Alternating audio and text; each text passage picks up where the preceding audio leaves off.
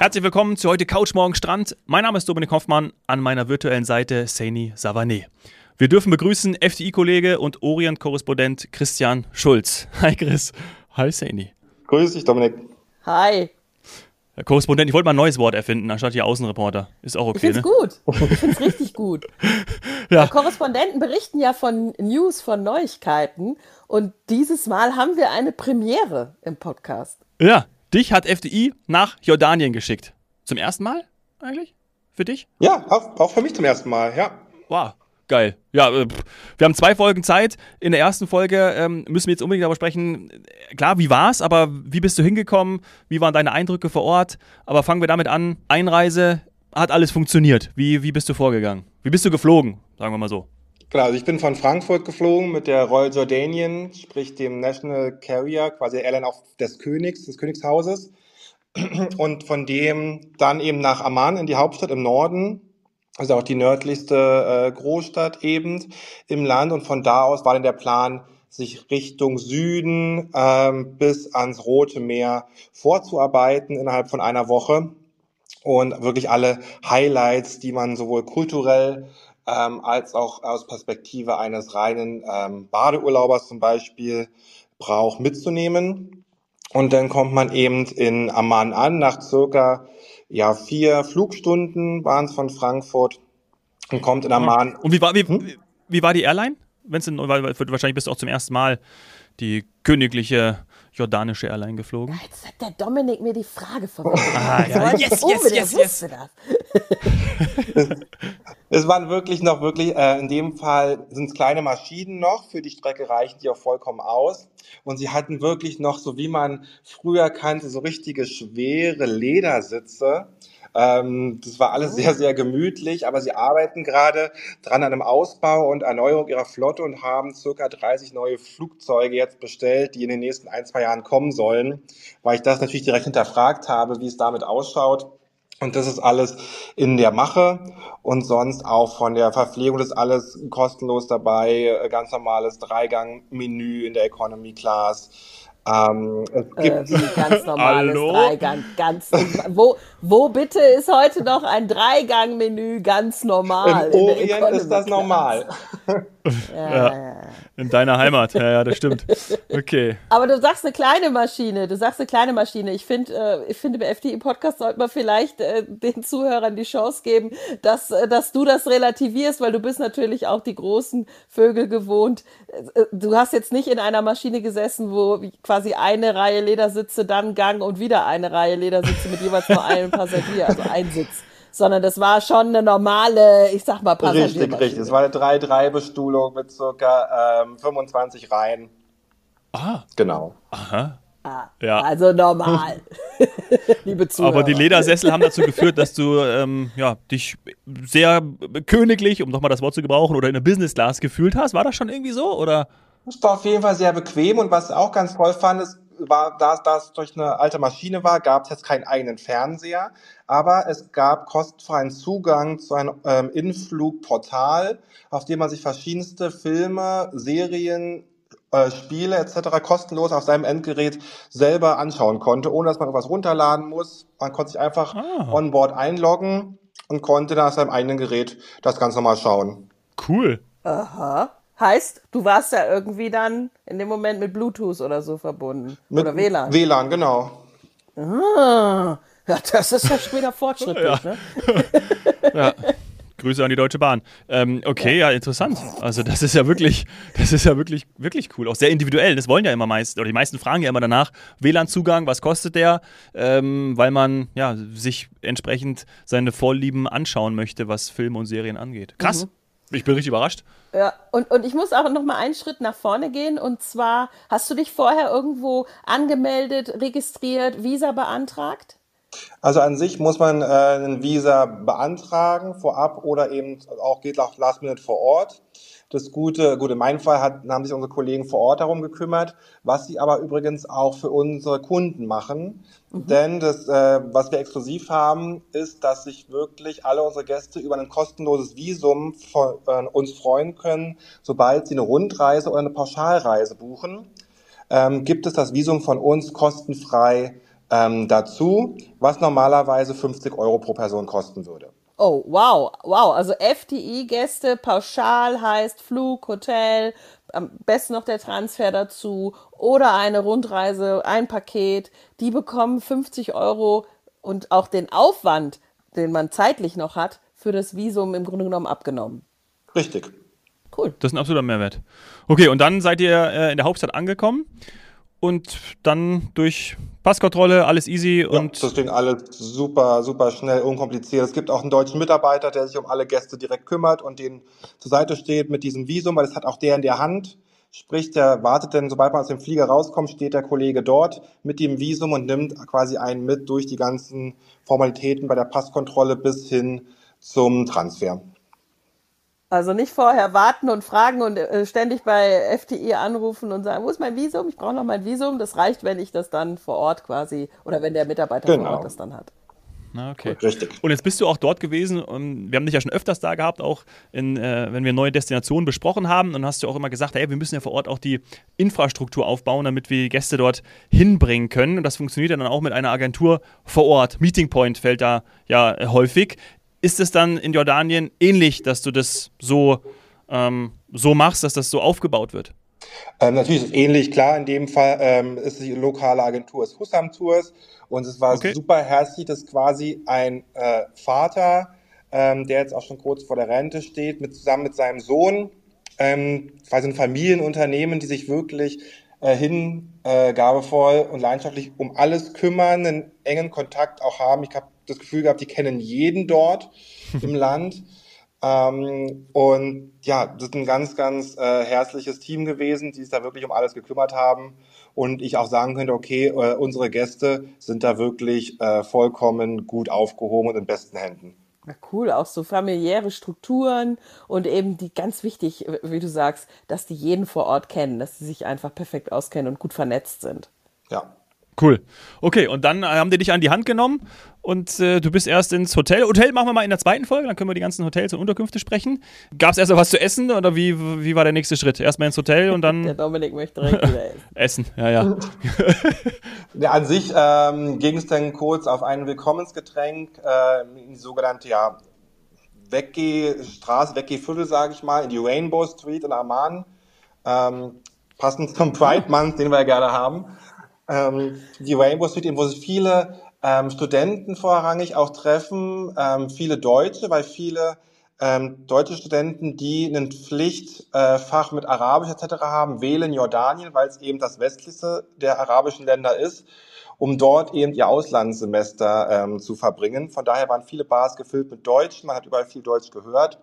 Und dann hat man eben kleine Rooftop-Bars, kleine Hinterhofgärten, die als Bars, Cafés fungieren. Und da war eben so der Willkommensdrink. Und dann war ich aber ehrlich gesagt auch relativ schnell ähm, im Zimmer, weil natürlich immer am Anreisetag alles ein bisschen, ja, man ist dann schon ein bisschen K.O. und wollte dann auch am nächsten mhm. Tag, wo es dann wirklich losging mit diversen Besichtigungen, Citytour etc., auch fit sein. Ja, verstehe ja. ich, verstehe ich. Weil auch beim ersten Mal, Chris, gibst zu, bist du auch du aufgeregt. Also du bist ja wirklich schon absoluter Orient-Experte, oft dort gewesen. Aber wenn du dann so ein ganz neues Land erschließt, für dich auch und für FDI, da bist du schon aufgeregt, oder? Aufgeregt, auf jeden Fall. Und dann, ähm, man geht ja mal mit der Motivation hin, ja, wir machen lange Tage abends, testen wir alle Lokalitäten, Bars und Clubs. Äh, ja, die Einstellung hatte ich an Tag eins und zwei und dann war diese aber auch ganz schnell dahin, weil man ja wirklich, gerade bei neuen Sachen, die ganzen neuen Eindrücke, was man sich anschauen muss, die Termine, die man macht, etc. Das schlaucht natürlich. Man will ja alles so viel wie möglich aufsaugen von dem, was man sieht und hört. Und da war ich wirklich abends nach dem Abendessen, konnte mich hinlegen und zwei Minuten später war Schicht im Schacht. Ja, ja perfekt so. So muss es ja auch sein. Ja. Also ich muss, also ich, ich bin noch hängen geblieben an dem interessanten Fakt, also wieder was, wieder was gelernt, dass da so viele Deutsche sind. Auch, also wie du es erklärt hast. Total spannend. Wie viele Einwohner hatten Amman? Weißt du es zufällig? Oder ich schau mal bei Google. Vier Millionen! Schau mal hier, warte, hier oh. unten. Vier Millionen. Boah, ja. hätte ich auch nicht gedacht. Ich habe gar keine, gar keine Eindrücke, gar keine, auch wenn ich Bilder. Bilder im noch, Kopf. Wieder genau, also. Hast du Bilder ja, im Kopf? Ich habe gerade keine im Kopf. Äh, Christel, erzeug ein paar. Wie. Gerne, gerne. Also du kannst es dir quasi auch vorstellen, die Stadt ist auf diversen Hügeln gebaut. Ähm, geht auch immer relativ viel hoch und runter in engen Gassen. Die ganze Stadt, es gibt relativ wenig Hochhäuser. Wenn es Hochhäuser gibt, sind es meistens äh, neu gebaute Luxushotels. Ansonsten sind äh, alles ältere Steingebäude, Sandstein etc., Kalkstein und alle Häuser müssen auch in dieser Farbe gehalten werden. Also ich kann jetzt nicht da kommen, mir ein Häuschen bauen und das in Rot oder Blau anstreichen. Das ist nicht mhm. erlaubt. Also alle Gebäude in der Stadt haben die gleiche Farbe. Auch die Hotels? Okay. Auch die Hotels. Also das ist ja wirklich ein schönes Bild. Also ist das, ja. äh, siehst du ständig Kameras, Handys, Influencer, äh, die Fotos machen, Videos machen? Das gibt auf jeden Fall, ja. Weil du natürlich, und die ganzen Sehenswürdigkeiten, gerade von Amman, hat ja viel römische Geschichte. Darum gibt es auch die römische Zitadelle, das gab, es gibt ein römisches Amphitheater und die ganzen Sachen sind auch mitten in der Stadt und daneben zehn Meter kommt wieder das nächste äh, Geschäftsviertel, ja. Also es geht alles ineinander über von alter Geschichte, Kultur zum Neuen ähm, und das harmoniert alles aufgrund auch dieser Farbgebung sehr, sehr gut miteinander. Und was waren dann so die beeindruckendsten Sehenswürdigkeiten? Ähm, was, was sind so Must-Sees? Also auf jeden Fall diese alten antiken Städte wie eben die, die Zitadelle, ähm, wo die ganze alte Stadt noch da ist mit Stadtmauer, mit den ganzen alten Häusern, wo dann auch erklärt wurde, was das sind die Grundmauern von dem und dem Haus, da und da ist das passiert. Ähm, und dann anschließend daran eben diese gigantische, gigantische römische Theater, ähm, was teilweise heutzutage ja auch noch genutzt wird für kleinere äh, Veranstaltungen.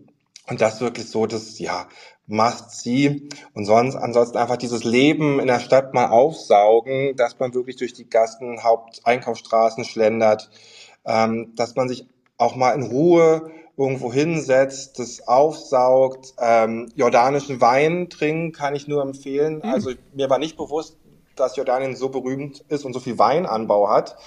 Ähm, ja, als du gerade gesagt hast, die Römer waren da und so, habe ich da. Da gab es ja was zu trinken, ne? Ja, ja. habe ich mir gedacht, da, da muss, muss auch Wein sein, sonst wären die nicht da. okay, ja, interessant. Sieht man auch viele Touristen? Also ist das ein, ist das ein typisches Bild, wenn man im, in, in Jordanien ist oder Amman? Ähm, es würde bei mir die Nachfrage nach Jordanien in den letzten ein, zwei Jahren ist gigantisch. Die kam ähm, auch für viele vor Ort, für Hoteliers etc. vollkommen unerwartet. Ähm, und daher war jetzt auch gerade die High Season so, wo, so gut wie vorbei. Die ging, es geht immer so bis Mitte Mai, die Hochsaison. Und drum war natürlich jetzt eher weniger los. Ähm, mhm. Und sonst hast du natürlich viel ähm, Geschäftsreisende auch in, in Amman selbst, in der Hauptstadt. Und alle anderen an Touristen sind halt unterwegs viel, weil du verbringst nicht eine Woche in Amman. Du bist da zwei, maximal drei Tage und dann arbeitest du weiter durchs Land, wie ich es dann auch gemacht habe.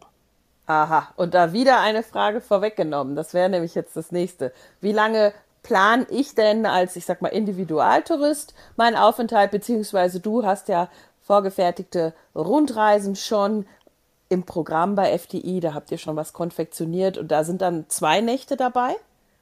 Genau, also wir beginnen meistens immer mit zwei Nächten oder eben drei, nachdem welche Flüge man sich dann auch aussucht.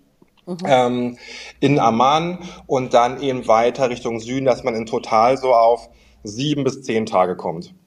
Ach, alles zusammen inklusive Rotes Meer, Petra Genau, also wenn man, genau, inklusive Totes Meer, Petra war die am Rotes Meer und dann kann man natürlich am Roten Meer seinen Badeurlaub verbringen, so verlängern, so lange wie man möchte. Mhm.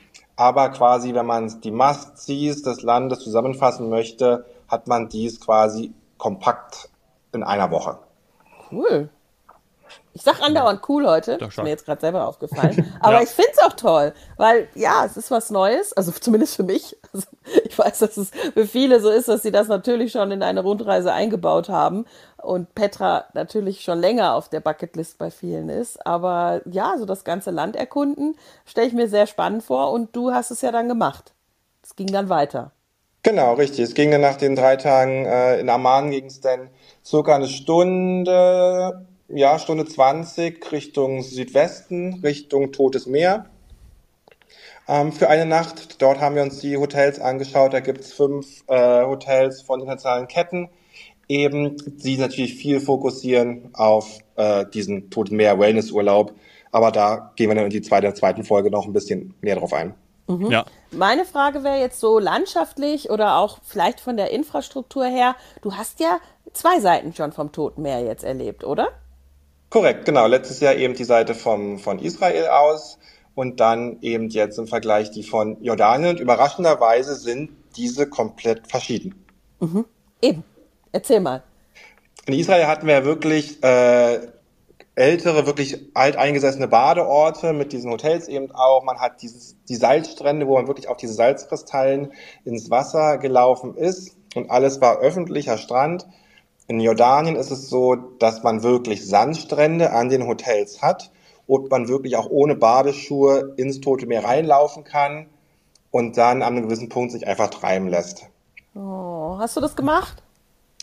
Ich durfte leider nicht, weil natürlich wie das Glück äh, es so will, wie ich es gerade habe, war an meinem Tag es bisschen windig und mhm. dann waren leider die Strände dort äh, gesperrt. Red Flag. Ah. Hm. Also das heißt richtig, äh, äh, also wirklich ein Meer. Ja. Nicht so, ich sag mal, spiegelglatt, so habe ich das wahrscheinlich dann von der israelischen Seite im Kopf, die Bilder, dass es äh, gar nicht so wie ein Meer anmutet mit so ein bisschen Wellengang oder Windwetter halt. Eben, eben. Und auf der israelischen Seite, wo die Strände dort sind, sind sehr nah auch die ganzen ähm, ähm, Werke, wo Salz eben auch abgebaut wird. Sprich, da sind denn verschiedenste Parteien im Meer eben angebracht worden, dass dieses Wasser eben noch mehr steht und dass sich mm. noch mehr Salzkristalle formen. Und das hat eben auf der jordanischen Seite, weil es viel weiter im Norden ist des Toten Meeres, keiner gemacht. Sprich, da wird auch kein Salz abgebaut, da gibt es wirklich auch noch ein bisschen Wellengang. Es ist und bleibt natürlich ein See, aber dort passiert dann wirklich ein bisschen mehr Bewegung im Wasser. Hm. Und bist du in Petra auch gewesen? Schon wieder. cool, alles cool. Ja. Dann äh, ist das unser Cliffhanger, ja, den nehmen wir mit in die zweite Folge, denn äh, da sprechen wir über Petra und äh, die Hotels, du hast auch gerade schon am Toten Meer äh, angesprochen, was man da machen kann. Wellness zum Beispiel. Für viele Influencer natürlich auch sehr beliebt. ja. Bis gleich.